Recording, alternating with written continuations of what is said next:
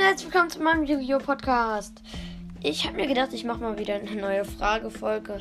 Die andere ist ja nicht mehr so äh, aktuell, sagen wir es mal so. Ähm, ja, ähm, ich werde in dieser Folge einfach nur eure Fragen beantworten. Ihr könnt sie mir gerne über Apple Podcast schreiben, eine Sprachnachricht über Enker machen oder in die QA über Spotify schreiben.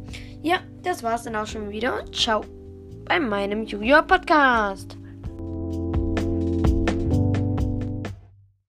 Hallo und herzlich willkommen bei meinem Yu-Gi-Oh! Podcast.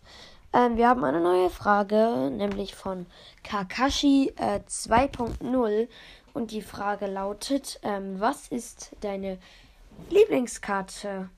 Also, äh, meine äh, Lieblingskarte ist Quasar Schnuppendrache.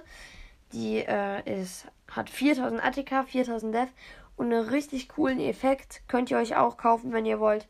Ist richtig gut die Karte, ist aber leider schwer zu beschwören. Äh, ja, das war's dann auch schon wieder und ciao bei meinem Yu-Gi-Oh! Podcast. Hallo und herzlich willkommen zu meinem Yu-Gi-Oh! Podcast. Ähm, wir haben wieder mal eine neue Frage. Und zwar von Blitzo. Ähm, ja. Und er hat gefragt, was ist GTL? Also ich kann mir jetzt schon denken, dass er kein äh, OG ist, sag ich jetzt mal. Ähm, das ist aber auch egal. Ähm, GTL ist äh, Games to Listen, gegründet von äh, Puggy oder eher gesagt Puggy, ähm, Geschichten und mehr. Er ähm, hat sich so eine, äh, eine Freude daraus gemacht, an, ähm, aus Computerspielen ein Hörspiel zu machen.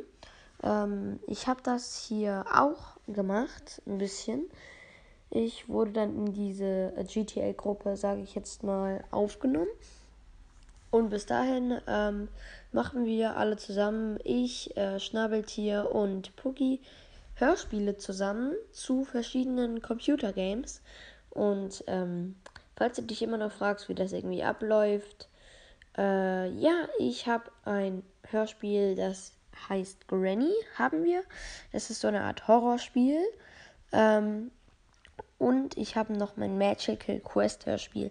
Und das ist relativ gut geworden. Hört ja am besten mal das an.